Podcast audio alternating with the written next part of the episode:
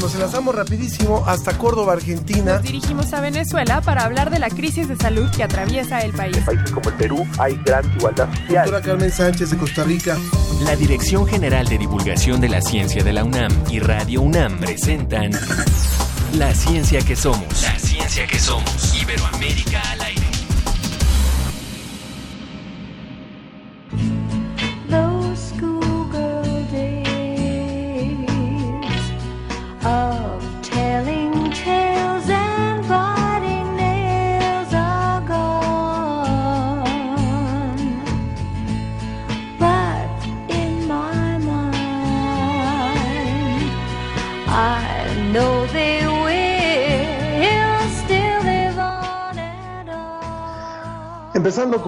La película de Al Maestro con cariño, la música de esa película. Hoy arrancamos la ciencia que somos transmitiendo completamente en vivo y celebrando de esta forma a todos los maestros, a los que están en activo, a los que están haciendo este doble esfuerzo, triple esfuerzo y a todos los que han pasado por nuestras vidas y nos han enseñado tanto.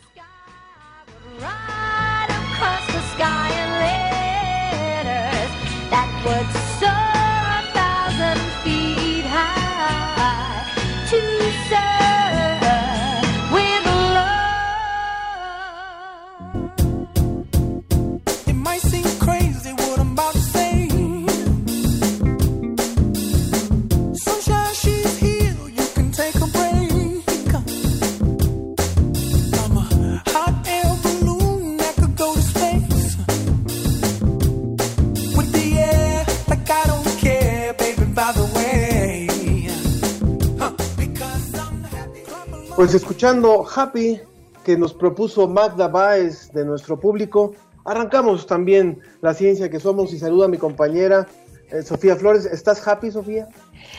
Eh, happy en el sentido de feliz, deberíamos hacer como en el video, los que han visto ese video, está muy movido, entonces deberíamos ponernos a bailar también como ellos. ¿Tú cómo estás, Ángel Figueroa? Buenos días a todos. Muy bien, muy bien. Muy contento también de estar estrenando ahora esta plataforma, ya desde la semana pasada arrancamos con esas transmisiones vía Teams y ahora no solamente lo estamos haciendo así, sino también estamos transmitiendo en vivo, en imagen también, a través de, la liga que les enviamos a través de las redes sociales, de manera que si, si quieren ver nuestras caras desveladas, pues aquí nos pueden encontrar. Y estamos muy contentos también, por supuesto, de presentarles a ustedes lo que hemos preparado para esta semana.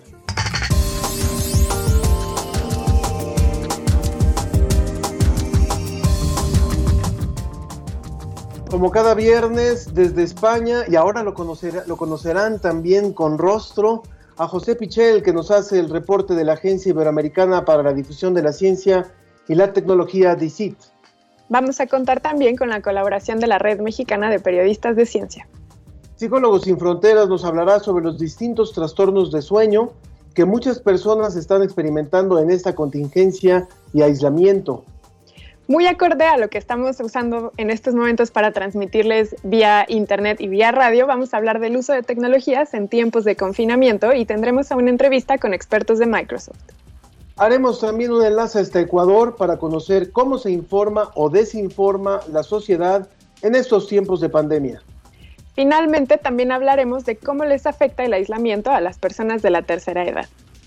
De manera que la música que ustedes, ustedes la proponen, ustedes nos pueden mandar sus propuestas a las redes sociales y al WhatsApp que en un momento les diremos. Y esta es la que vamos, estamos programando ahora en estas emisiones de la ciencia que somos, eh, así como esta de Happy que nos propuso Magda Baez y así a lo largo de la semana. Estamos en Facebook, La Ciencia que Somos, Twitter, arroba Ciencia que Somos. Mándenos ahí sus mensajes y también sus propuestas musicales, como estas de Pharrell Williams, que también las que hicieron con Daft Punk son muy buenas. Entonces nos encantan las recomendaciones que nos hicieron el programa anterior y de este programa síganos enviando sus propuestas.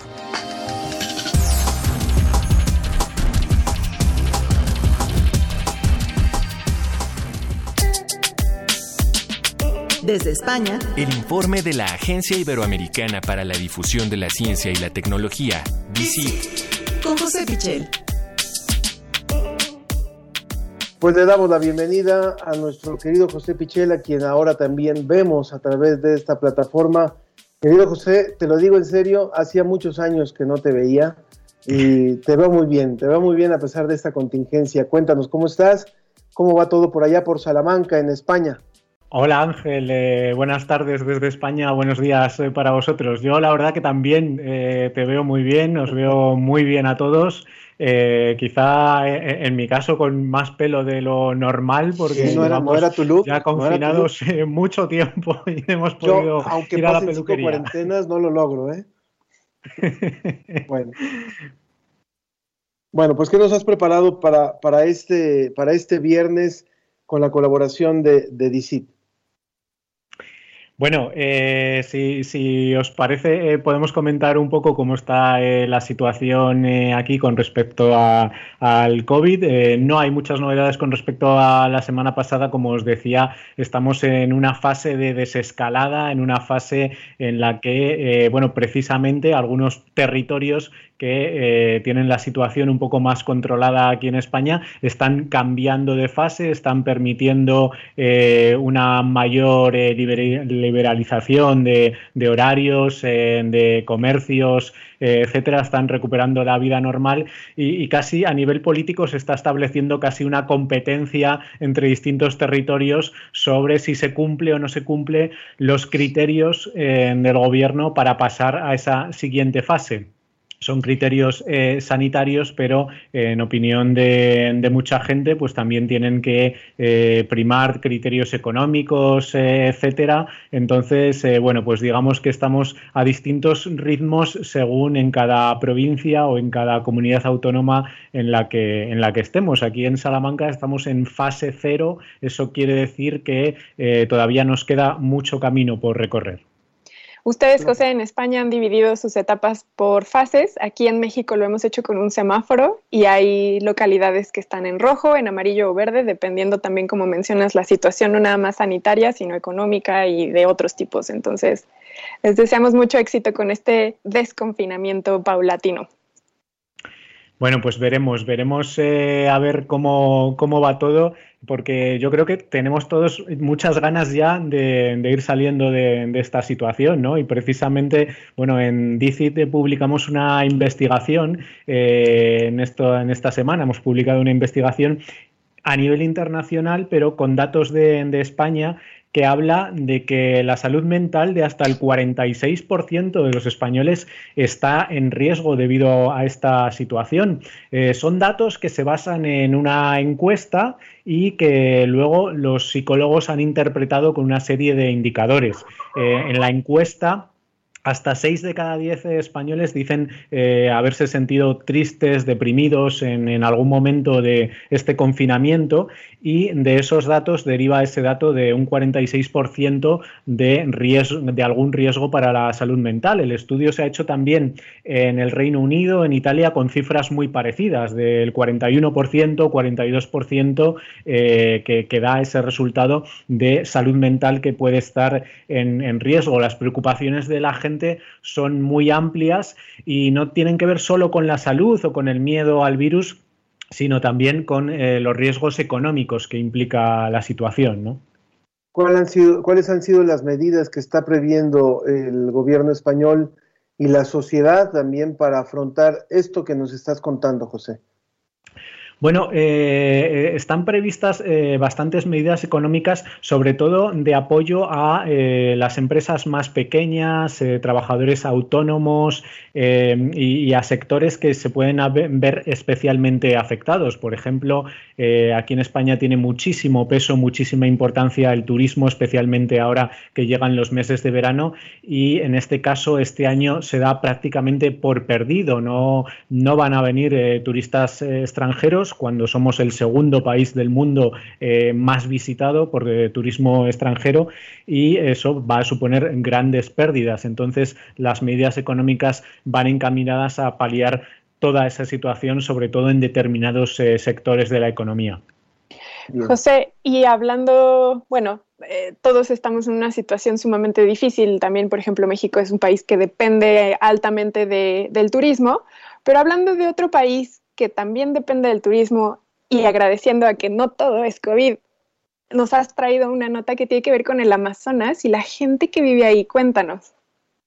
Sí, es eh, en una nota que, tiene que ver eh, sobre todo con historia. También es una investigación que hemos publicado en dicit.com esta semana y que nos habla de eh, cómo se está estudiando la expansión demográfica de diversas culturas en el Amazonas a través de simulación por ordenador. esto es realmente curioso y se basa en que normalmente se ha dado por hecho que con la llegada del neolítico en Europa y en Asia, eh, lugares que quizá eh, se tienen más estudiados eh, al respecto, con la llegada del neolítico se produjo un mayor crecimiento demográfico y esto dio lugar también a una expansión cultural de diversos pueblos.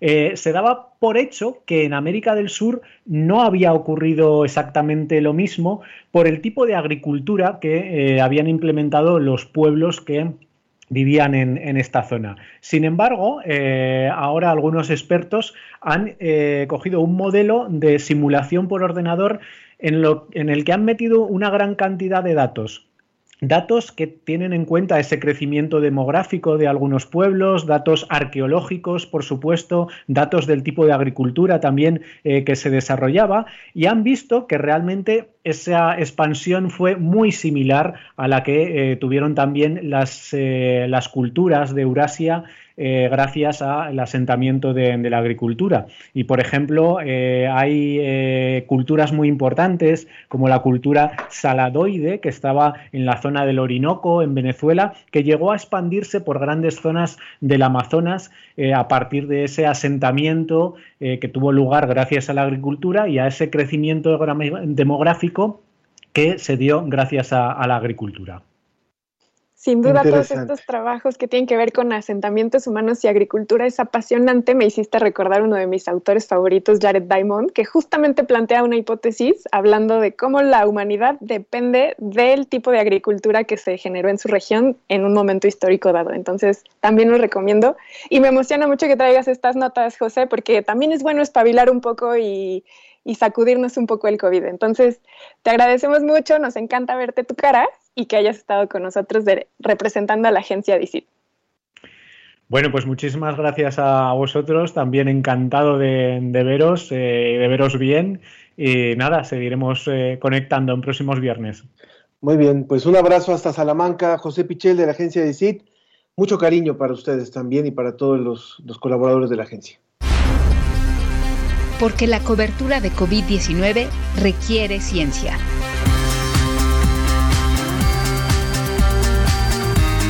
Con la Red Mexicana de Periodistas de Ciencia.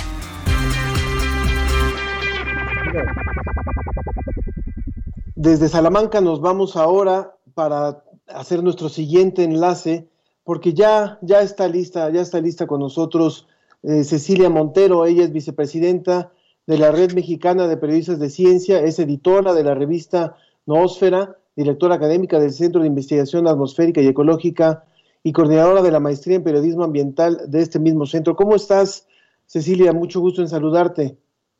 Hola, ¿qué tal Ángel y Sofía? Un gusto saludarles. ¿Sí me escuchan? Perfectamente. Te oímos fuerte y claro. Perfecto. Aprecio mucho la oportunidad de participar a nombre de la Red Mexicana de Periodistas de Ciencia. Un abrazo desde Veracruz, donde también la red se hace presente con un grupo bien representado de miembros. Y pues rápidamente comentarles cuál es el comportamiento de COVID en nuestro país. Al corte de este 14 de mayo, en México, ya suman 42.595 casos. 10.057 casos están activos y se han registrado 4.477 decesos. El Valle de México continúa como la zona más afectada. Esta semana se destaca la presentación del plan para la reactivación de actividades y el regreso a la nueva normalidad, el cual se basará en un semáforo que se hará en tres etapas. La primera es regresar con 269 municipios ubicados en 15 estados, llamados municipios de la esperanza, que son aquellos que presentan contagios y que no presentan contagios y lo harán a partir del 18 de mayo. Y en el caso del foro hispanoamericano que tenemos nosotros como red, en la participación de hoy me gustaría destacar que este foro virtual e hispanoamericano de periodismo científico, edición COVID, se desarrolló durante dos semanas y tuvo una extraordinaria respuesta y participación, habiendo logrado 1.917 participantes en 18 diferentes actividades. Eh, podemos destacar la mesa El mismo virus, diferente pandemia. Cuatro periodistas de Cuba, Ecuador, Perú y México charlaron sobre cómo las condiciones específicas de cada región, como su alimentación, la violencia o su nivel de pobreza, hacen que esta crisis sanitaria se viva de diferente manera. Por su parte, la Mesa Periodismo y Salud Pública fue una muestra de que más allá de la ciencia y el periodismo científico, hay muchos temas que abordar desde, la salud pública, entendiéndola en su concepto más amplio. Los participantes coincidieron en la importancia de preguntarse cómo fue que los sistemas de salud de América Latina se desmantelaron y llegaron así ante la pandemia, ya que el colapso que se está viviendo no solo es por el virus, sino por los tomadores de decisiones que no intervinieron bien en el pasado. Si no tuvieron oportunidad de seguirnos o seguir los paneles y los talleres del foro COVID-19, pueden consultarlos en nuestro canal de YouTube que es Red MPC. Los invitamos a que entren, le den clic y conozcan. También les sugerimos narrar la esperanza en medio de la incertidumbre o WhatsApp como fuente de difusión de información científica este es otro de los paneles que también estuvo muy bueno. En el caso de las actividades de nosotros como red, tenemos nodos, estamos divididos por nodos.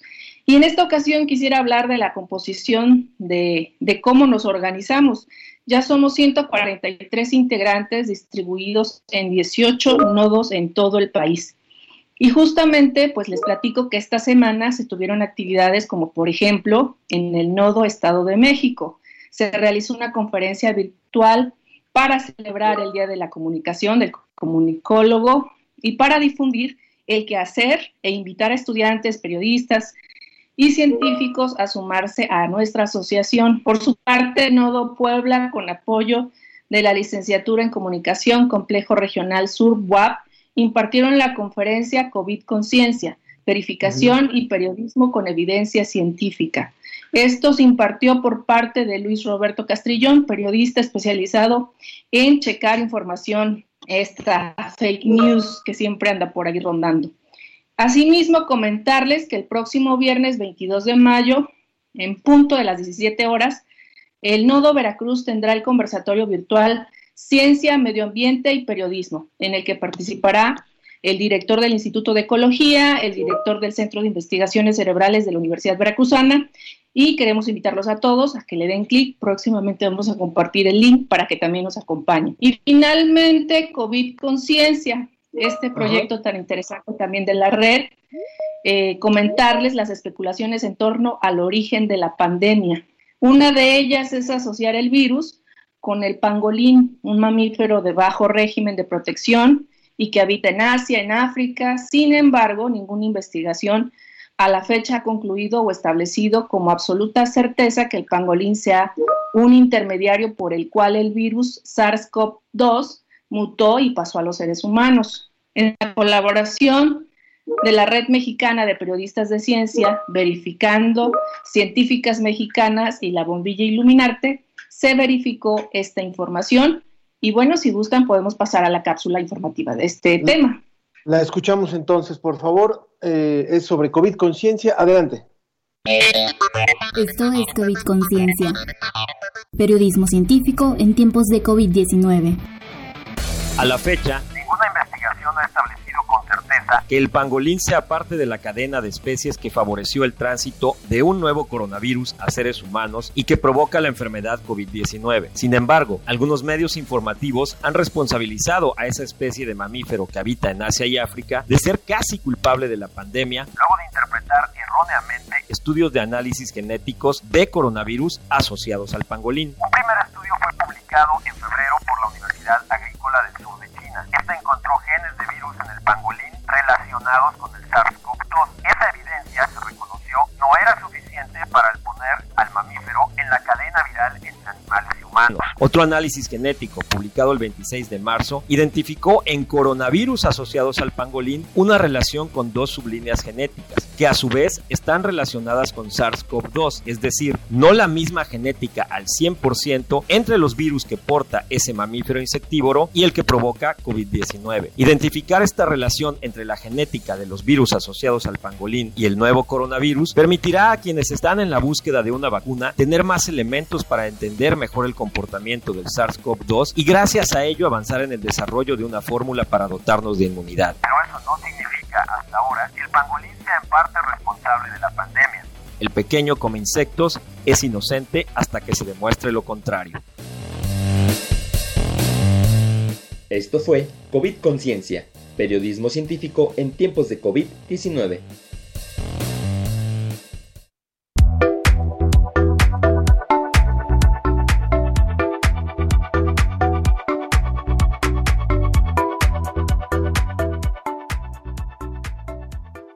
Continuamos en esta colaboración que nos hace la Red Mexicana de Periodistas de Ciencia, hoy a través de Cecilia Montero.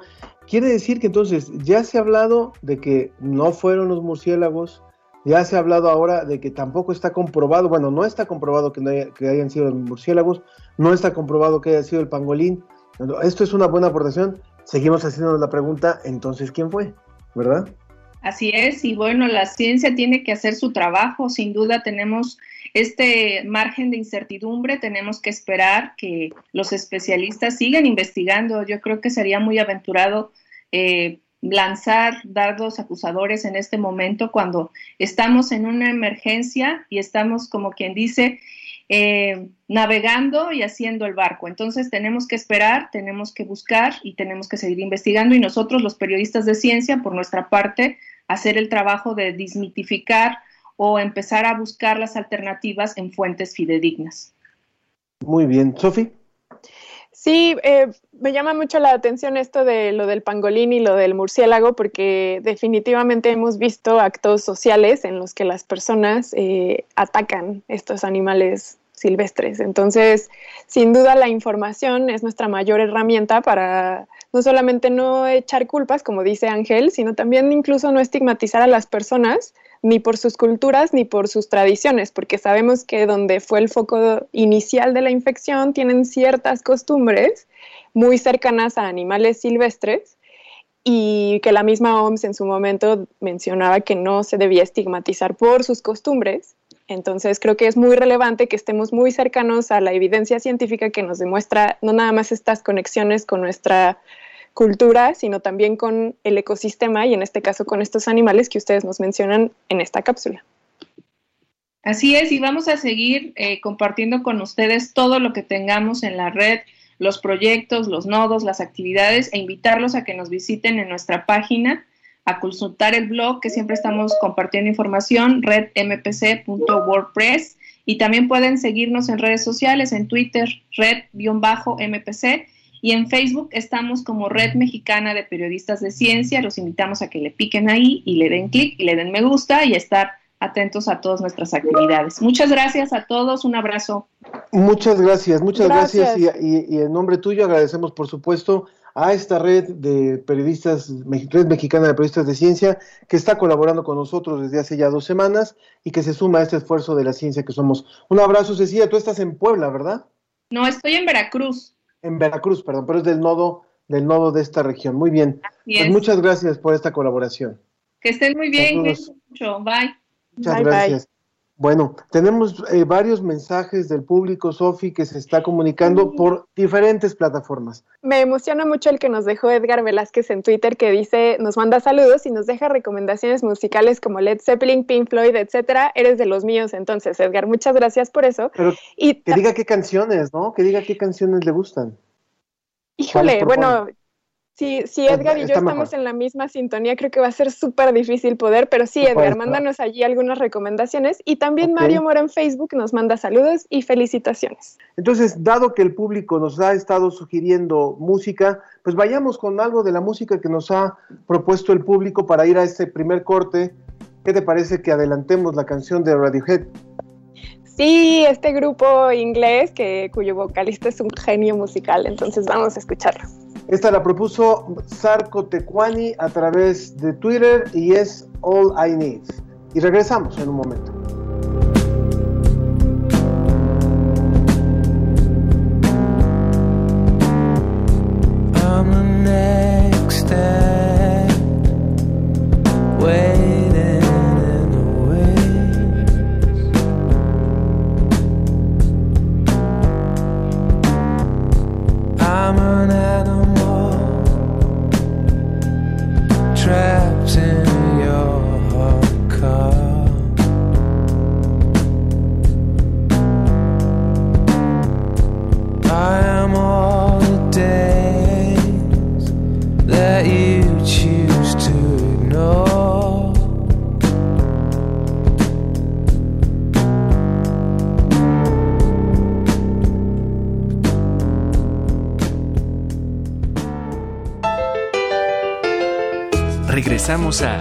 Ciencia que Somos. Iberoamérica al aire.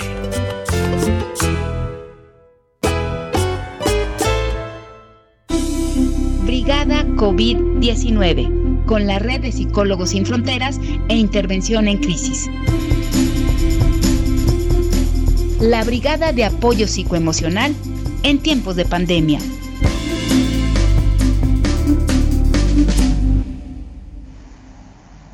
Continuamos en la ciencia que somos. Eh, gracias a todos los que están conectados con nosotros a través de Radio NAM, a través del FM del 96.1 en frecuencia modulada, también a través de esta plataforma Microsoft Team, en la cual no solamente nos puede escuchar, sino también nos puede ver en esta emisión. Hoy eh, transmitiendo todos desde nuestras casas, todos eh, haciendo caso a esta recomendación, preservando lo más importante en este momento que es la salud y enviando un saludo muy en especial hoy a todos los maestros, a todos los dignos maestros que han hecho y maestras que han hecho una labor muy importante en estos tiempos, en estas clases a distancia, en estas clases virtuales. No ha sido fácil. Hay maestros mayores, por ejemplo, que nos lo comentaban, por ejemplo, en la, en la FAD, en la Facultad de Artes y Diseño, un maestro de escultura, por ejemplo, que no está acostumbrado a utilizar las plataformas digitales y que hoy se ve la necesidad de hacer esto. Bueno, para todos ha implicado un gran esfuerzo, no todos los alumnos tienen internet, en fin, ha sido un gran reto también para la educación.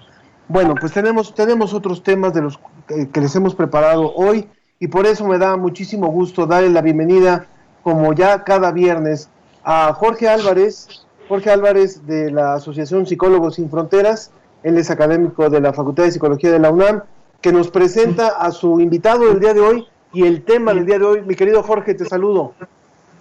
¿Qué tal? Muy buenos días. Pues vamos a hablar de los problemas de sueño durante la pandemia COVID-19. Hay por ahí, hay por ahí un monitoreo de radio que está un poquito fuerte. Alguien que tiene puesto su radio, le pedimos que lo baje para poderte escuchar muy bien, Jorge. Te escuchamos, Jorge. Venga. Ya. Ah, bueno, estábamos con que, bueno, vamos a hablar hoy de problemas de sueño durante la pandemia COVID-19. Nos va a acompañar el doctor Isael Pineda, que es experto, es investigador en cuestiones de trastornos de sueño, entre otras muchas cosas. Eh, debo, debo señalar que Esael, eh, nos ha estado acompañando en la brigada de atención psicosocial, psicoemocional que tenemos eh, vía telefónica, el conmutador este que tenemos para atender a toda la población en toda la República. Y eh, el, el, objetivo de invitarlo, dado que él es experto en todo esto que serían los trastornos, las alteraciones, todo lo que nos provoca eh, toda esta situación del sueño alterado que todos traemos, porque pareciera ser que también es otra epidemia, eh, estos cambios de hábitos que nos hace modificar también nuestros hábitos para dormir. Y eh, se usa mucho una frase que yo he venido escuchando en estos días y es una frase vieja, pero ahora como que ha tomado mucha actualidad. Sí me duermo, pero no descanso y el descanso no es reparador, si es que logró. Y entonces a mí me gustaría que saben con todo lo que pues ha estado oyendo a través de los testimonios de las personas que nos hacen favor de eh, consultarnos por vía telefónica y dada su experiencia, eh, nos, nos eh, ilustre sobre esto. Eh, bienvenido, Sael, muy buen día. Muy buenos días. Eh, eh, muchas gracias, Jorge, por, la presentación. Pues sí, básicamente el sueño, no debemos olvidar que el sueño es una de las funciones fisiológicas básicas y fundamentales para, para la salud. entre las funciones más prominentes están la restauración cotidiana. Y un confinamiento como el que estamos viviendo, eh, sin vernos, por ejemplo, expuestos a situaciones de alto riesgo como los profesionales de salud, de quienes hablaremos un poquito más adelante, pues implica eh, el hecho de poder mover nuestros hábitos de sueño, poder distorsionarlos, y eh, eso impacta básicamente, fundamentalmente sobre nuestros estados de salud. La calidad del sueño, que es a lo que se refiere el maestro Jorge, esta sensación de que eh, duermo pero no descanso o me levanto las mañanas pero siento que no he descansado, eh, puede tener implicaciones con los cambios de hábitos eh, cotidianos en cuanto al, sueño y las actividades diurnas a las que nos vemos obligados en un confinamiento como el que estamos, ¿no? me refiero, por supuesto, a que cuando estamos obligados a salir a un horario cotidiano al trabajo, eh, estamos acostumbrados a tener cierto nivel de actividad por las mañanas o, a mediodía, etcétera, todo eso va regulando nuestra actividad cotidiana. Sin embargo, el estar en casa puede eh, modular, puede modificar estos horarios y eso sería uno de los principales factores que puedan afectar nuestra calidad de sueño.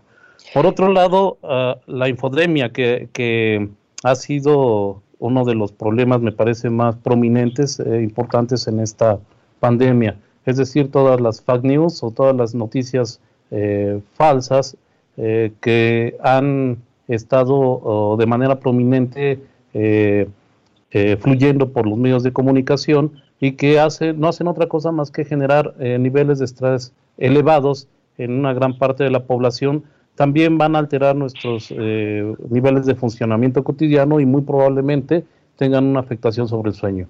es importante ¿Sí? Perdone, doctor. Eh, por favor, termine esta idea y me gustaría hacerle una pregunta. Por supuesto. Eh, es importante entender a qué tipos de, grupos. No todos vamos a sufrir eh, problemas de sueño de la misma manera. me gustaría solamente en este momento enfatizar que tendríamos en una primera línea los trabajadores de la salud, quienes están directamente atendiendo la pandemia obviamente el nivel de estrés que ellos manejan es totalmente distinto al que manejamos el resto de la población. También existe en otro grupo aquellas personas que están experimentando estrés porque han sido diagnosticadas con eh, COVID positivo y están en aislamiento, o porque se han enfrentado a, que un familiar eh, ha sido diagnosticado con este, eh, con este COVID-19 o que han perdido inclusive un ser querido, ¿no? Y obviamente personas que ya tenían problemas con, con la situación del sueño, de la salud mental y que ahora se ven exacerbados. Pero creo que algo muy importante en nuestra población mexicana es aquellas personas que sabiendo que tienen que estar resguardadas, que sabiendo que tienen que eh, aislamiento, pero sin embargo viven día a día, se ven obligadas a salir a, buscar como este sustento, a sabiendas de que pueden ser una fuente de contagio para, para ellos mismos y para sus seres queridos. Ellos, en estos cuatro grupos, este, obviamente las, la situación de estrés y eh, los trastornos de sueño se verían eh, implicados de una manera diferente. Doctor, me gustaría a mí quedarnos con esta primera idea que usted desarrolló, que es la relevancia del sueño, porque es un regulador de nuestro sistema, de, de, todo nuestro cuerpo, nuestro metabolismo. Y le pediría, por favor, que andara no nada más en la relevancia que tiene, sobre todo para cuestiones de nuestro sistema inmune, de nuestro metabolismo, porque al final de cuentas el sueño, como usted dijo, es el que limpia nuestro cuerpo. Entonces, si no estamos no solamente durmiendo nuestras horas básicas, sino incluso descansando, como usted dice, todo este círculo que es nosotros no está completo y entonces esto tiene afectaciones que no necesariamente tienen que ser relacionadas con el virus por sí mismo, ¿no? Entonces, le, pido que por favor ahonde en esta idea de la relevancia de que descansemos y durmamos nuestras horas. Una de las implicaciones me parece más importante en, este sentido es eh, el hecho de que eh, el sistema inmunitario, el sistema inmunológico, tiene una relación directa con, eh, con la calidad del sueño. Y esto significa que eh, cuando nosotros no dormimos de una manera adecuada, una de, los, de las primeras reacciones de nuestro, de nuestro organismo va a ser proinflamatoria, sobre todo a partir de las citoquinas, ¿no? Eh, la interleucina 6, eh, que es una de, las respuestas principales de nuestro organismo en el sistema inmunitario, se va a ver exacerbado, exagerado, y eso significa que eh, nuestra respuesta hacia los virus y todos estos agentes patógenos que pudieran este, atacarnos, pues se va, a, se va a ver debilitado. Creo que esa es una de las principales funciones. Más eh, que el sueño tenga una función de limpieza, es una, una función de restauración. Nosotros noche con noche, durante eh, las horas de sueño, en cuanto al sistema nervioso y en cuanto al sistema en general, lo que tenemos es como una especie de, de, restauración de energía, de restauración de funciones, y en este sentido el hecho de no estar eh, logrando eh, consolidar el sueño de una manera adecuada, pues va a interferir eh, precisamente, fundamentalmente con el sistema inmunitario, dando entrada a una serie de enfermedades, entre ellas por supuesto la de los virus, que es muy importante en esta pandemia, pero sobre todo también va a, a afectar nuestros estados de ánimo, nuestros estados psicoemocionales, psicosociales y eh, algo que resulta también importante es que puede eh, ser motor de eh, provocar relaciones interpersonales difíciles, precisamente ahora que estamos confinados en casa. Hay un, hay un punto que nos estamos conversando con el doctor José Sael Pineda Sánchez, doctorado en psicología en el campo de neurociencias de la conducta por parte de la UNAM y también es miembro honorario de la Asociación de Psicólogos del Estado de Guerrero. Eh, con él estamos hablando acerca de los trastornos de sueño ahora en épocas del confinamiento, en épocas del resguardo. Y eh, nos escribe Mario Mora y nos dice, Mario, no logro dormir temprano y despierto temprano, trato de mantener las rutinas diarias, pero en la noche no logro conciliar el sueño. Lo bueno es que puedo aprovechar para ver el cielo y la luna, por ejemplo. Pero bueno, ¿alguna, alguna recomendación o algún, más bien, a partir de lo que ustedes han ido conociendo, de lo que les reporta el público, de lo que reportan los, los pacientes, entre lo más frecuente, ya no lo has estado diciendo, lo ha estado diciendo el doctor Pineda, pero ¿qué, qué viene dado que todavía nos falta un rato más de estar en esta, en esta dinámica eh, de, de, confinamiento, de, resguardo en nuestras casas? Bueno, yo creo que lo que sí tendríamos que cuidar en este sentido es este patrón de sueño. Si eh, bien eh, es cierto que va a ser mucho más difícil si no tenemos como la obligación de levantarnos mañana, sí sería pertinente que nos hiciéramos nuevas rutinas. El periodo de sueño normal o promedio que deberíamos mantenernos en cama tendría que ir entre las 7 y las 9 horas diarias aproximadamente y vamos a procurar que sea todos los días en el mismo horario. Si me voy a acostar a las 9 de la mañana o a las 9 de la noche hoy, que sea el mismo horario para todos los días, para que nuestro cerebro, nuestro sistema nervioso tenga una rutina o pueda eh, eh, hacer, este, añadirse a estos hábitos. ¿no? Somos seres de hábitos y es muy importante que este eh, tipo de hábitos lo hagamos como de una manera programada y que este lapso dure entre 7 y 9 horas. Algo importante también es cuidar la, alimentación que tenemos, porque las eh, alimentaciones altas en calorías pues van a interferir también con esta consolidación del sueño. Eh, por favor, si, si vamos a dormirnos, pues hay que evitar a toda costa, sobre todo en este el televisor eh, prendido, tener un televisor encendido o estos dispositivos móviles a la mano y estar activándolos porque eso también va a interferir con, con la consolidación uno de los principales problemas de sueño a los que nos vamos a enfrentar, sobre todo por esta, este, por esta, eh, eh, por este estrés, por este distrés el que nos estamos viendo enfrentados, va a ser el insomnio, que tiene que ver con la consolidación del sueño. Entonces, eh, es muy, muy importante no tener algo que nos esté estimulando, ya sea la radio, la televisión, la computadora, el teléfono celular, a la mano o estos dispositivos fluorescentes que pueden interferir con este inicio. Es importantísimo también eh, sí tener una rutina de ejercicio, pero evitar que esta rutina de ejercicio no sea cercana a la hora que nos vamos a acostar, porque también un ejercicio vigoroso antes de acostar lo que va a hacer es estimular nuestro organismo e interferir con este inicio de sueño. Este, ah, no, cerca del horario de sueño. Eh, eso eh, es eh, muy, muy, muy importante. Este, también algo que me parece fundamental es ahora con las redes sociales o con el, el teléfono es poder mantenernos en contacto con nuestros seres queridos, estar constantemente eh, informados para no sufrir eh, estragos del aislamiento y algo fundamental es eh, buscar actividades que favorezcan la relajación, ya sea que practiquen el yoga o que puedan practicar la, relajación profunda, pero buscar actividades, inclusive hobbies, si, si les gusta pintar, si les gusta leer, etcétera, que puedan eh, ayudarles a, mantener esta ah, salud mental en equilibrio y sobre todo el estado emocional un poco más relajado.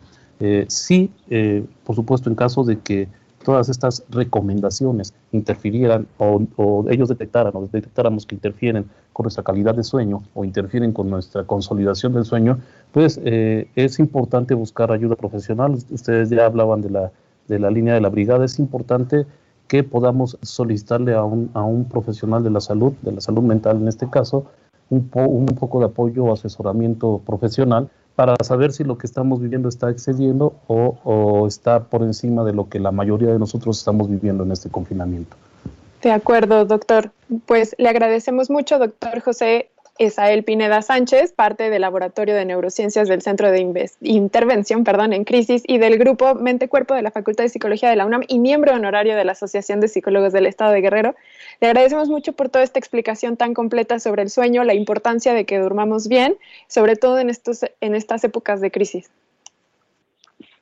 Pues un agradecimiento a ustedes. Sí, adelante. Sí, sí, maestro. Muchas gracias. Muchísimas gracias por Muchas gracias. Yo nada más quisiera eh, repetir nuestro teléfono, tanto de Psicólogos Sin Fronteras como de Intervención en Crisis, 55 47 38 84 48. 55 47 38 84 48. Ahí estamos a sus órdenes y este pues cualquier eh, situación que quieran ustedes, aunque sea nada más por acompañamiento, por hablar con alguien, que ahorita en estos momentos es muy importante, pero si también tienen alguna alteración, trastorno en el dormir o alguna situación así, con mucho gusto los atenderemos. Estamos de 8 de la mañana a 20 horas. También agradecemos con esta intervención al doctor Jorge Álvarez, de Psicólogos Sin Fronteras, por habernos traído al doctor José Esael y por su intervención también. Muchas gracias. Pues que tengan muy buen día. Felicidades a todos los colegas maestros eh, festejen, por favor, aunque sea a la distancia. Gracias a todos. La ciencia que somos, la ciencia que somos. Entrevista.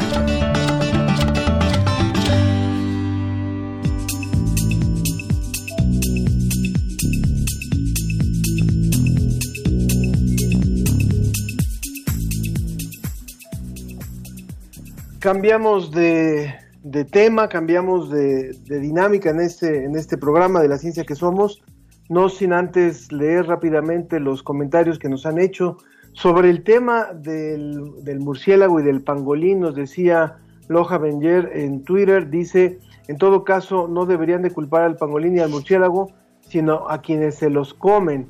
No deberíamos de culpar a nadie, en fin. Ángeles Berlioz en Twitter dice, me encanta su programa, me parece espantosa la música que acaban de poner. Bueno, son los gustos de todos y le invitamos también a que sugiera, a que sugiera música, ¿verdad? Y Sarco Tecuani dice, ay, condenadotes, ciencia que somos, pusieron mi propuesta. Bueno, qué bueno, qué bueno que están participando con nosotros. Sofi, por favor, preséntanos a nuestros próximos invitados. Claro que sí, siguiendo en esta línea de lo que hemos estado hablando, vamos ahora más bien a mencionar esta importancia que tiene que ver con la desinformación en medio de la crisis. Entiendo, entonces vamos a hablar con la, doctora Claudia, perdón, Saudia Leboyer, discúlpame, esto... No, vamos a hablar con Verónica Peña, que es directora de soluciones de productividad en Microsoft México. Me estoy adelantando. Discúlpenme ustedes. No, está muy bien. Con Roberto de la Mola también es director de tecnología en Microsoft México. Justamente vamos a hablar sobre esto, sobre lo que decía Sofi, el uso de la tecnología en tiempos del confinamiento. Bienvenidos, bienvenidos, muchas gracias por estar con nosotros. Muchas gracias por la invitación. Gracias. Gracias, los estoy confundiendo, discúlpenme. Como yo lo decía al inicio del programa, estamos algunas personas disfrutando de los poderes que nos da la tecnología para poder seguir teniendo dentro de la medida de lo normal nuestras actividades. Una de ellas, por ejemplo, es la transmisión de este programa que podemos hacer gracias a ellos. Y yo leía hace poco una nota que publicaba el MIT que hablaba sobre el uso del Internet y me llamaba mucho la atención, yo no había sido consciente de eso, que es verdad que en nuestros centros de trabajo hay cierto poder de comunicación que es distinto al que tenemos en nuestras casas y cómo nos hemos tenido que adaptar a eso y cómo las tecnologías también se han tenido que adaptar a eso. Pero quisiera antes de hablar del Internet concretamente y aprovechando que ustedes pertenecen a, una de las compañías más importantes del mundo, ¿cómo nos hemos tenido que adaptar? Más bien, ¿cómo ustedes, las compañías de telecomunicaciones, se han tenido que adaptar, Verónica, a esta crisis? Bueno, mira, muchas gracias por la pregunta y muchas gracias por la invitación. Es un placer estar con todos ustedes y con tu audiencia. Eh, nosotros lo que, nos, lo que hemos visto en Microsoft es que lo más importante es apoyar a todas las empresas, a todas las organizaciones, escuelas, a que puedan habilitar esos esquemas de trabajo remoto. Y que no nada más sea comunicación, que no sea única y exclusivamente el, tener capacidad de chatear o de tener video, sino la capacidad de seguir trabajando, de seguir siendo productivo, de tomar decisiones, de generar nuestro trabajo diario.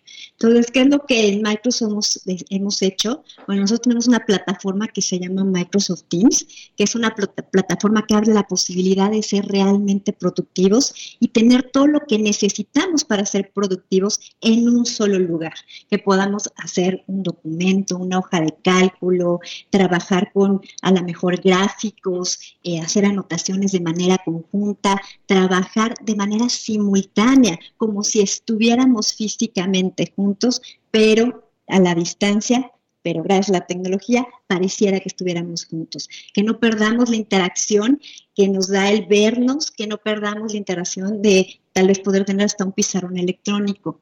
¿Qué es lo que nosotros hemos visto en los últimos días?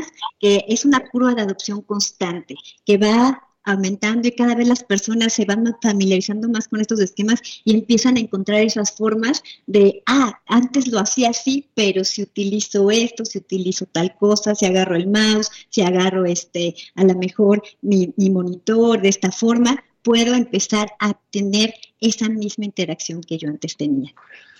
Hace, hace un rato decíamos justamente el gran reto que ha representado, por ejemplo, el uso de estas plataformas tanto para la cuestión laboral como para la cuestión eh, de educación. Y sobre todo en un país donde no todo mundo tiene acceso ni a computadoras de más o menos reciente generación, ya no digamos nueva, disculpen, o, o para los niños, por ejemplo, y para los mismos profesores que no están acostumbrados al uso de este tipo de plataformas.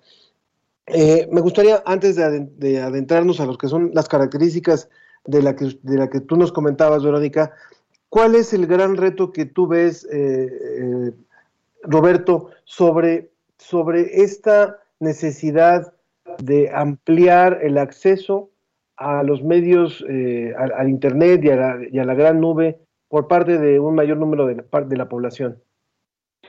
Gracias. Mira, creo que la oportunidad de, que esta crisis nos dio ha sido extraordinaria, ¿no? Por ayer alguien muy sabio dijo que no habría que desperdiciar ninguna gran crisis y creo que esta no, no ha sido desperdiciada. ¿no?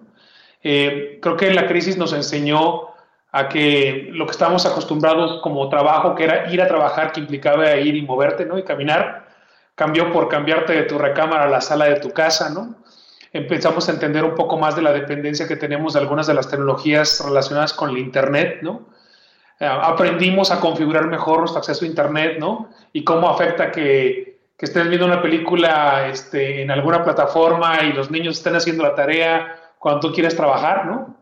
Y nos, acostumbramos a, a, un nuevo modelo de trabajo. Creo que eh, si algo puedo rescatar es que todas estas tecnologías de comunicación y colaboración, y el Internet mismo, lo, lo, que nos ayudaron es a impulsar esa jornada de transformación digital a la que todos íbamos de manera acelerada, ¿no? Y, cuando digo transformación digital, no es nomás acostumbramos a trabajar de manera remota, vimos a, fábricas cambiar de giro para adaptarse a la, pandemia y producir cosas de manera diferente, vimos a muchas compañías cambiar su manera de trabajo e interacción de en sitio a remoto, y en ese camino aprendimos que hay un nuevo normal, que es el que queremos ahora aplicar, y esa dependencia de las tecnologías, yo te, yo te diría que en lugar de dependencia, significa coexistencia. Aprendimos a vivir mejor con ellas y a sacarles mejor jugo. Así que aunque todavía hay una brecha digital en México, y aunque es cierto que hay mucha gente que no tiene accesos a computadoras de última generación y demás, la increíble penetración de dispositivos móviles que tenemos en México y el acceso ancho de banda inalámbrica nos ayudó a enfrentar de manera efectiva este tipo de crisis y la verdad, todos hemos recibido una retroalimentación increíble de empresas pequeñas, medianas y grandes que vieron la posibilidad de, tener una nueva manera de operar de los negocios y creo que vamos a salir fortalecidos de esto. Mm. Justamente en ese tenor quisiera aprovechar también para ya ir un poco redondeando su participación, preguntarte, Verónica, ¿qué, vislumbran para el futuro? Eh, ¿Cómo van a comenzar? ¿Vamos a tener más acceso a las tecnologías? ¿Los precios de ellas van a modificarse? ¿La penetración va a ser distinta? ¿Qué, vislumbran ustedes como Microsoft? Mira, lo que nosotros vemos es, este, esta pandemia fue un punto de inflexión en la manera de trabajar. Eh, no va a volver a ser igual el trabajo a partir de este momento. Conforme vayamos regresando a nuestro espacio de trabajo, vamos a ver eh, de, manera por varios medios que es híbrido. Algunos van a regresar, otros van a quedarse en casa. Descubrimos que hay trabajos que creíamos que no se podían hacer de forma remota y descubrimos que sí se pueden hacer de forma remota. Esto también me va a permitir a las organizaciones evaluar cuántos de los empleados realmente quieres tener en la oficina, cuántos les vas a permitir continuar trabajando de manera remota. Y esto abre otras posibilidades. Ejemplo, una organización puede decir, voy a dejar de invertir en cierta cantidad de espacio físico para mis empleados y mejor esas inversiones las traslado en apoyarles a que tengan un mejor espacio de trabajo, a que tengan probablemente un monitor externo para hacer más sencilla este, su labor en el día a día, tal vez un mejor ancho de banda y que la inversión en lugar de ser un espacio físico en la oficina con iluminación, con este aire acondicionado, podría ser una inversión en consigue un mejor ancho de banda, consigue una mejor, este, un mejor equipo. muchas empresas se vieron la necesidad de que los empleados utilizaran el equipo que tenían en sus casas, que probablemente no, no tiene las capacidades que necesitan, probablemente no tenía una cámara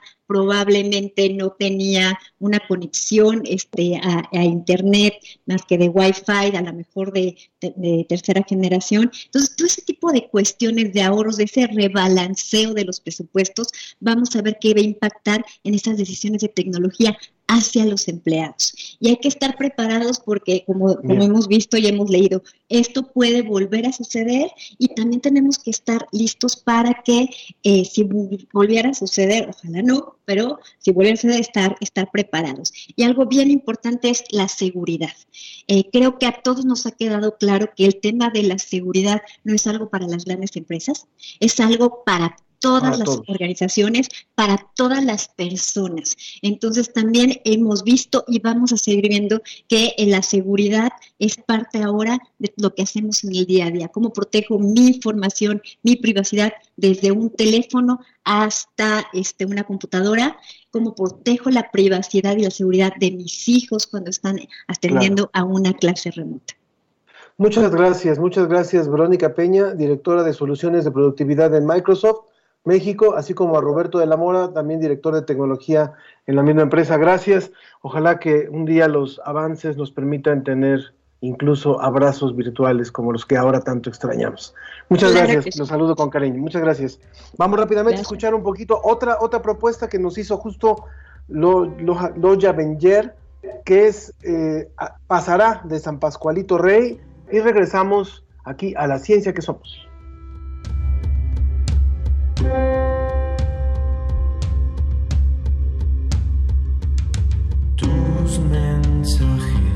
tan salvajes me encierran en casa, son monstruos que me saben cazar. Emergencia por la ausencia de caras que extraño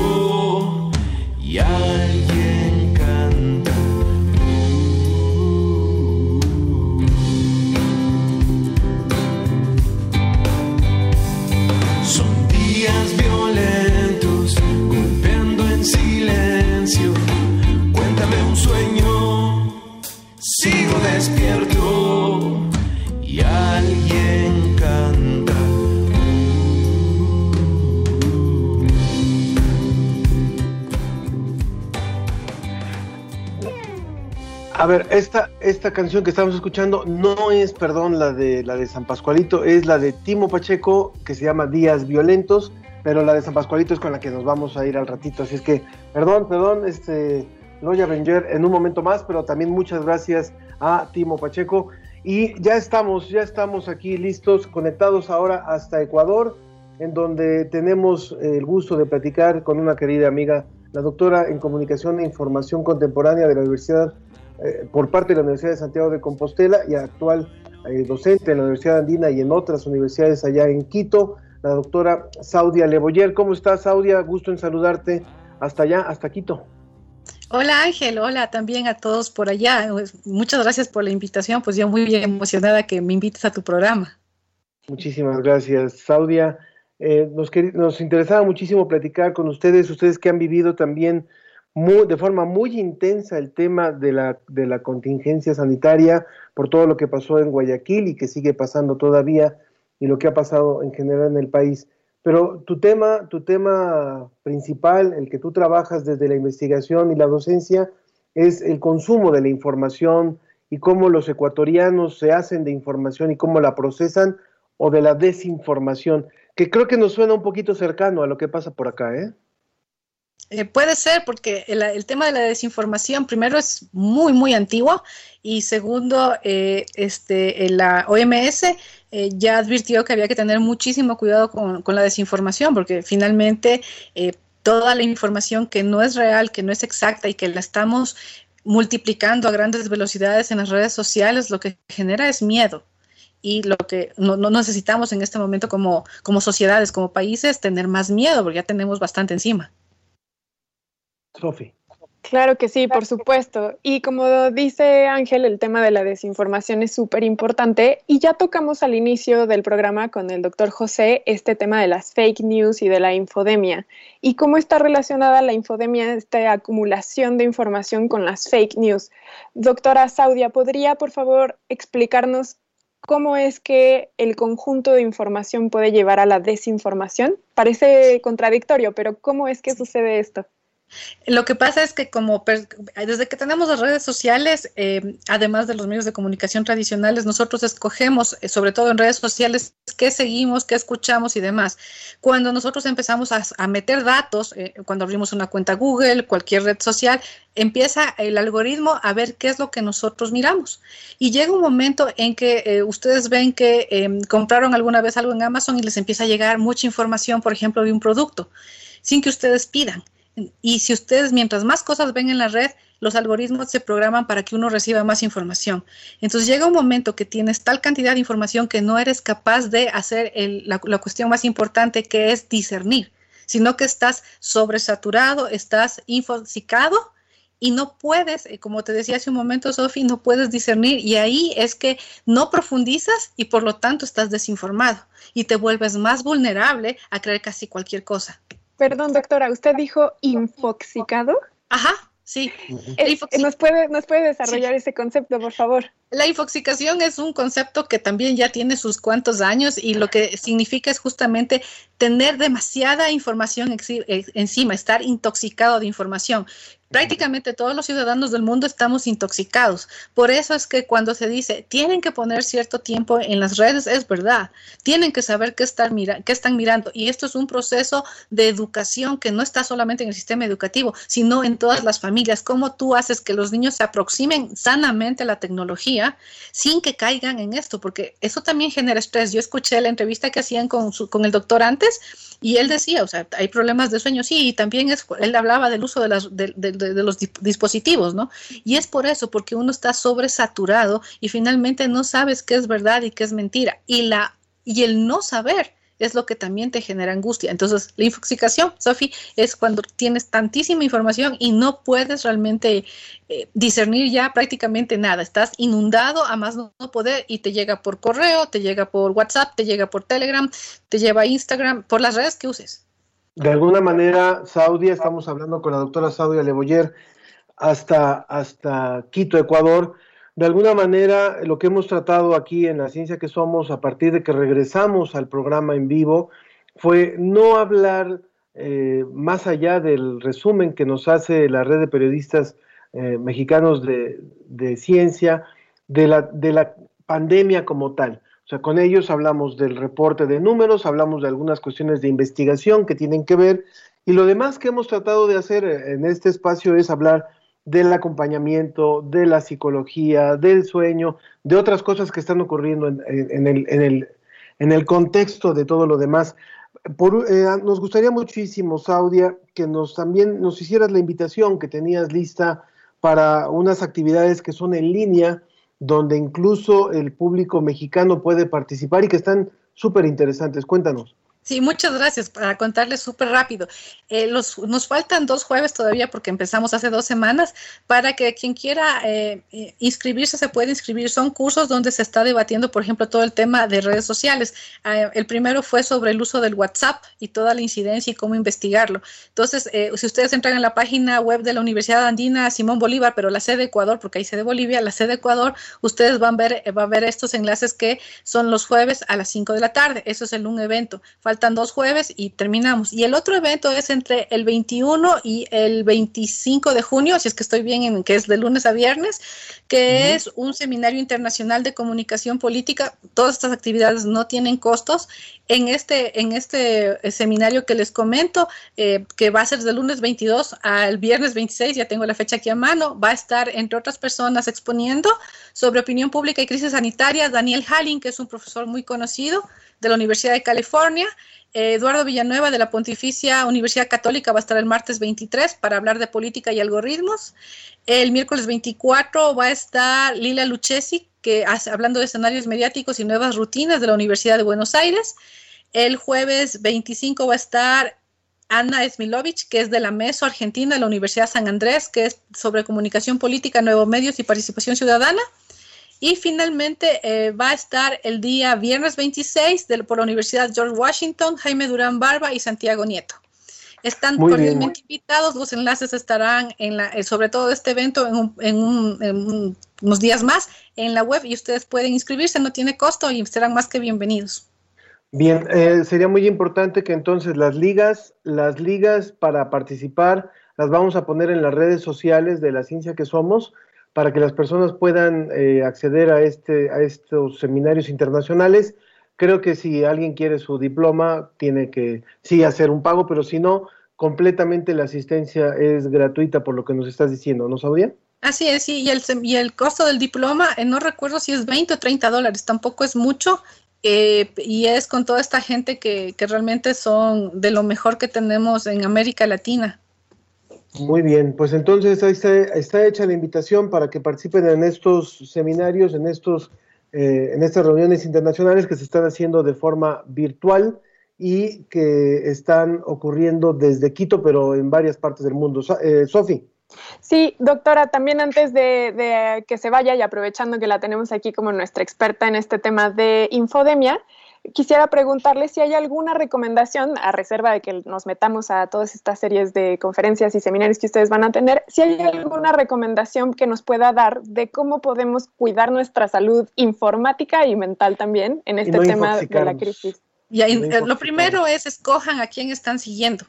Y cuando tengan una información y sepan que es dudosa, primero traten de corroborar y no, no difuminen la información porque me pareció importante, no, traten de comprobar. Es un proceso de educación muy fuerte en el cual uno es muy responsable de lo que comparte y de lo que está leyendo.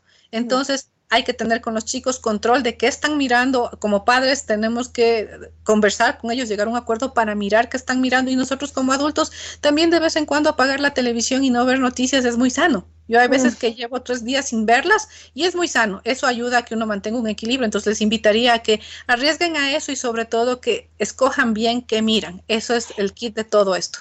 Y sobre todo también seguir fuentes eh, confiables, no nada más a nivel nacional, sino internacional también, ¿no? Supongo que también es la fuente quien da, de que da esa información, ¿cierto? La clave es la fuente e incluso si es que ustedes quieren volver a compartir, eh, tienen que eh, saber que es buena información. Ahí se ayuda muchísimo porque hay esfuerzos demasiado gigantes para hacer verificación de información que no van a ser nunca suficientes frente a, la velocidad y, la, y lo rápido que es todo en red. De acuerdo. Pues Saudia Leboyer, eh, muchísimas gracias por esta participación. Saudia, allá eh, investigadora y maestra en la Universidad Andina en Quito. Te mando un abrazo, muchas gracias por esta participación. Un abrazo a ti también, Ángel, Sofi, un gusto. Ya les mando los enlaces y gracias por la invitación. Buen día, doctora, gracias. Hasta luego. Muy bien, bueno, pues, eh, ¿qué tal si escuchamos un poquito ahora sí de San Pascualito Rey, que es esta canción que se quedó pendiente? En lo que también eh, nos conectamos con nuestra última invitada del día de hoy eh, y aprovechamos también para leer algunos de los mensajes de nuestro público. Esta canción la propuso Loya Benjes. Venga.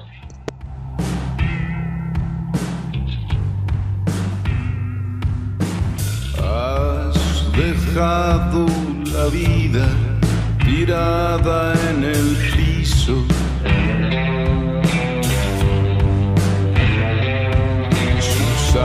sangre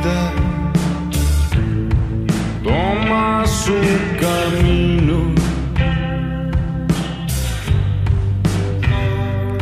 El futuro se ha lastimado con su propio pasado.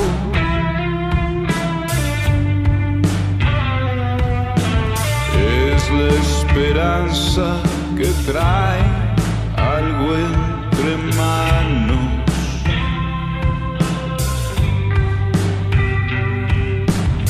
Cuando el dinero escasea, se el deseo. Esta es la propuesta, esta es la propuesta de San Pascualito Rey. Pasará, se llama la canción, y eso es lo que creo que tenemos que pensar. Pasará, todo esto pasará. Un día se van a abrir las puertas Agradezco muchísimo a Gaby Frank que dice, eh, ciencia que somos amigos, gracias por seguir deleitándonos con un buen programa, mm, muchas gracias, eres muy amable. Todos los temas de gran interés y un abrazo virtual. Y también Mario Mora, que hablando del tema del trabajo ahora a distancia, dice, tiene un par de años que trabajo de manera remota y ahora que es intensiva esta forma de trabajo, es complicado hacerlo con gente que no estaba acostumbrada a ella. Bueno, tenos paciencia, por favor, Mario y comentaba con unos amigos que los niños se están adaptando mucho mejor. Es bueno estar en estos tiempos en los que la tecnología nos permite estas interacciones de trabajo.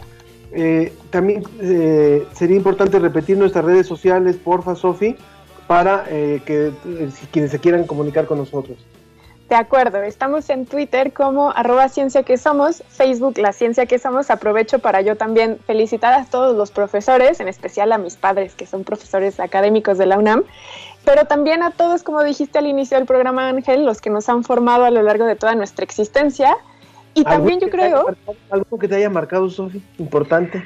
Sin duda mi profesora de historia cuando estudié mi año académico en España, esa maestra fue la que hizo que yo quisiera estudiar historia. Al final me cuatrapié en el camino y terminé estudiando biología, pero sin duda ella ha marcado mi camino. Y yo también creo que todos somos profesores, incluso sin que estemos frente a un grupo o en un aula académica, yo creo que todos enseñamos y de todos aprendemos. Entonces, feliz día a todos, incluso a los que no son. Tú, tú Ángel, cuéntanos, ¿qué profesor ha marcado tu vida? Yo recuerdo, yo recuerdo mucho en la preparatoria a una maestra de química que se llamaba María Félix pues, precisamente, y era una muy buena maestra de química, me hizo que me gustara mucho la química y su esposo era el maestro de física, entonces la verdad es que fueron unas épocas donde uno, uno aprende un montón, uno aprende un montón a través de, de cada maestro, de cada forma de enseñar y bueno, a quienes alguna vez nos ha tocado ser maestros, pues a lo mejor también hemos podido disfrutar muchísimo de esa actividad, eh, requiere de mucho esfuerzo, ciertamente, yo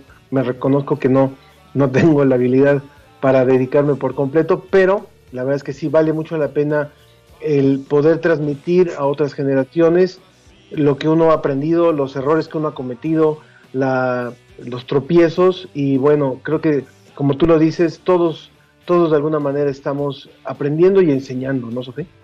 De acuerdo, totalmente. Me, llama la atención que digas eso porque sin duda yo creo que al equipo de producción nos enseñas muchas cosas. Entonces yo creo que todos somos profesores, eh, Ángel. Muy bien. Bueno, pues ahora el tema que, que tenemos previsto para cerrar nuestro programa es justamente eh, sobre lo que está ocurriendo con las personas mayores.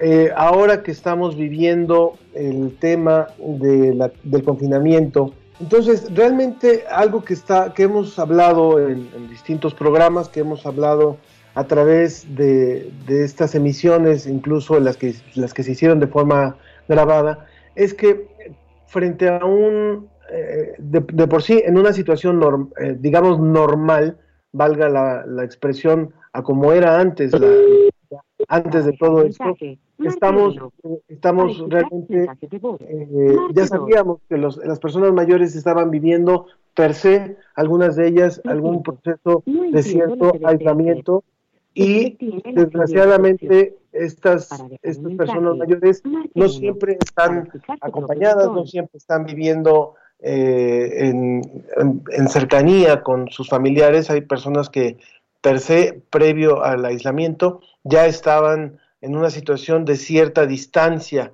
y haciendo una vida bastante, bastante independiente, pero siempre con cierta distancia. Y ahora, justamente, el aislamiento recrudece, este, en, algunos casos recrudece esta situación. Personas que posiblemente estaban en los asilos y que ahora han tenido la restricción para ser visitados, pero también personas que a pesar de tener familiares no pueden ahorita recibir la, la visita de las familias. Y eso está, está repercutiendo muchísimo y puede repercutir muchísimo en la situación eh, mental de las personas, Sofi. Sí, de acuerdo. Eh, la, la, evidencia demuestra que las personas que alcanzan cierta edad al paso de su vida como bien menciona, se aíslan por distintos motivos, porque las personas jóvenes tienen otras actividades y ellos al ser personas en lo cotidiano, ser personas retiradas, pues también su ritmo de vida es distinto. Y entonces eso hace que eh, sus actividades tiendan, a, como mencionas, al aislamiento. Pero además también fisiológicamente sus cuerpos cambian, son personas que sus, sus energías, sus metabolismos también se ven modificados y esto abona entonces también a que sus actividades ya no sean tan dinámicas, eh, tengan otros intereses también y entonces parece ser que es como todo abona. Y ahora con este confinamiento, bueno, pues si tenían actividades diarias como ir a algún curso, algún taller, alguna actividad de esparcimiento, pues por este aislamiento tampoco ya no pueden hacerlo. Y entonces esto exacerba este aislamiento. Y para este grupo además que si tomamos en cuenta que una de las comorbilidades está asociada con la edad, aumenta todavía más porque son personas que específicamente tienen un riesgo importante. Entonces, por eso es muy importante hablar de este grupo de trabajo. Sí. está ya la doctora Lidia Gutiérrez, perdón que te interrumpa. Ella es neuropsicóloga, geriatra del Instituto Nacional de Nutrición Salvador Subirán. Doctora, ¿nos escucha bien? Sí, sí, las escucho bien. Gracias por la invitación. Excelente. Qué bueno que podemos escucharla y qué bueno que podemos conversar con usted justamente sobre este tema que estábamos nosotros introduciendo, que es la situación de vulnerabilidad de las personas mayores en, el contexto de la pandemia. Eh, por favor, eh, estamos listos para escucharla sobre lo más importante que ustedes están eh, advirtiendo en estos momentos. Bueno, uno de los factores que nosotros trabajamos en el Hospital de Nutrición precisamente es el funcionamiento cognitivo de nuestros pacientes, en los adultos mayores. En la clínica de memoria es lo que más atendemos principalmente y lo que hemos visto y de las preguntas que nos hacen últimamente ha sido en relación a qué tanto este confinamiento afecta el funcionamiento cognitivo. Y obviamente si afecta a la persona en su totalidad, uno de los aspectos importantes también de la misma persona, viéndola como un, enfoque unitario, pues es de las funciones cognitivas, las funciones que ejecuta el cerebro.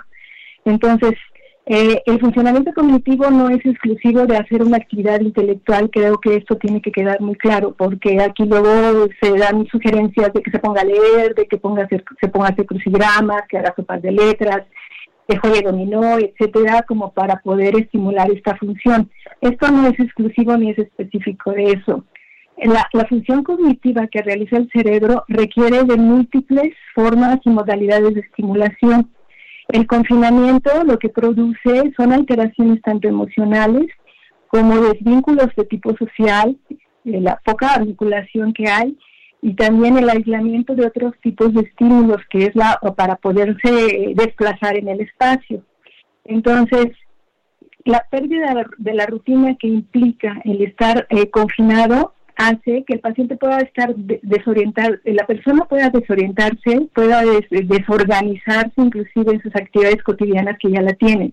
Y si a esto le aunamos todo el estrés que se vive y el miedo al, al contagio, obviamente eso causa también más alteraciones emocionales que hacen estos dos factores, que el paciente se vuelva desorganizado, que también se vuelva eh, inatento, porque la atención está hacia sí mismo y no hacia el afuera por la preocupación que le, que le, que le otorga. Entonces aquí es muy importante que la persona que acompaña a nuestro paciente adulto mayor siempre le esté orientado en tiempo, espacio, persona, que haya comunicación con sus seres queridos, sea por todas las vías posibles.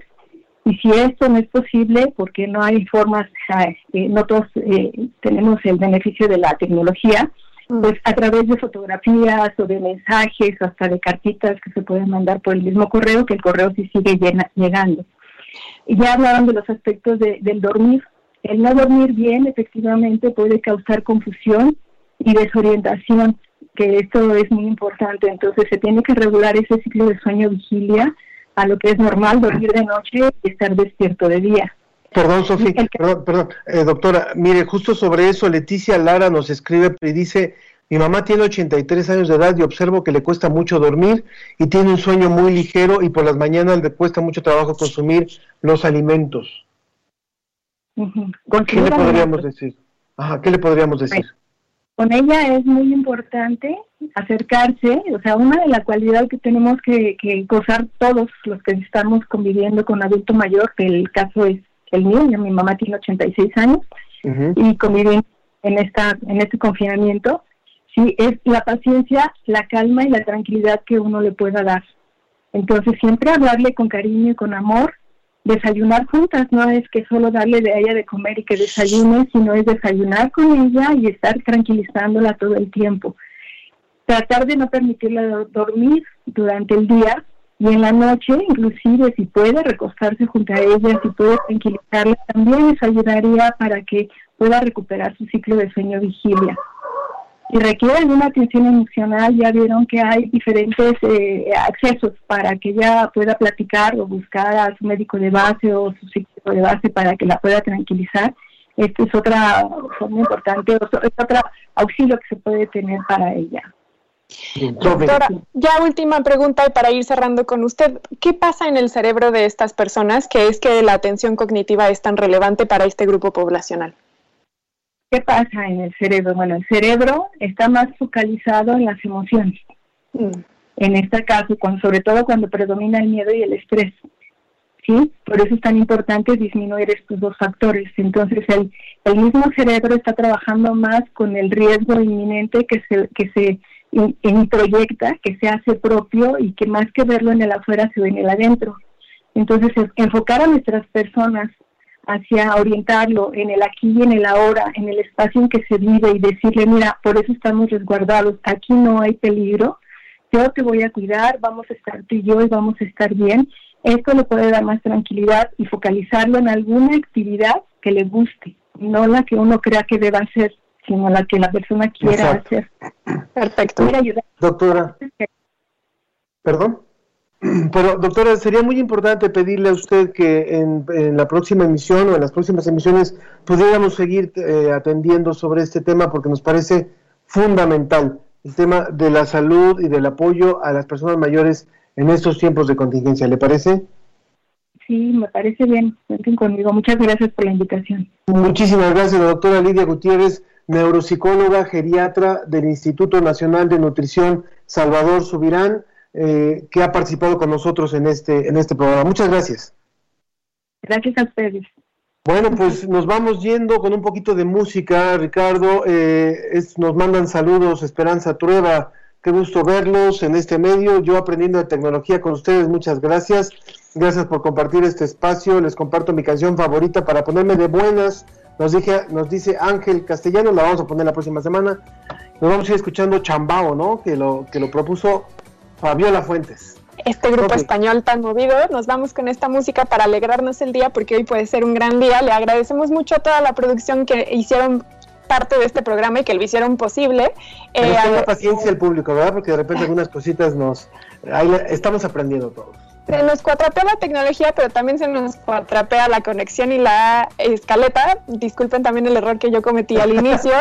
También nosotros finalmente estamos en este aislamiento y cognitivamente también nos impacta. En la producción Susana Trejo y Alma Cuadros, en la musicalización Alma Cuadros, redes sociales Paulina Trápaga, Alma Cuadros y Sharon Hernández, asistente de producción Sharon Hernández, en los controles Ricardo Pacheco, Arturo González, en Microsoft nuestro apoyo Moisés Luna y Carlos Pérez y en la producción general Claudia Ogesto. Ángel Figueroa. Y Sofía Flores, muchas gracias, que tenga una excelente semana y aquí nos escuchamos, aquí nos vemos, nos vamos escuchando Chambao y la canción que se llama un gran día, pues esto puede ser un gran día.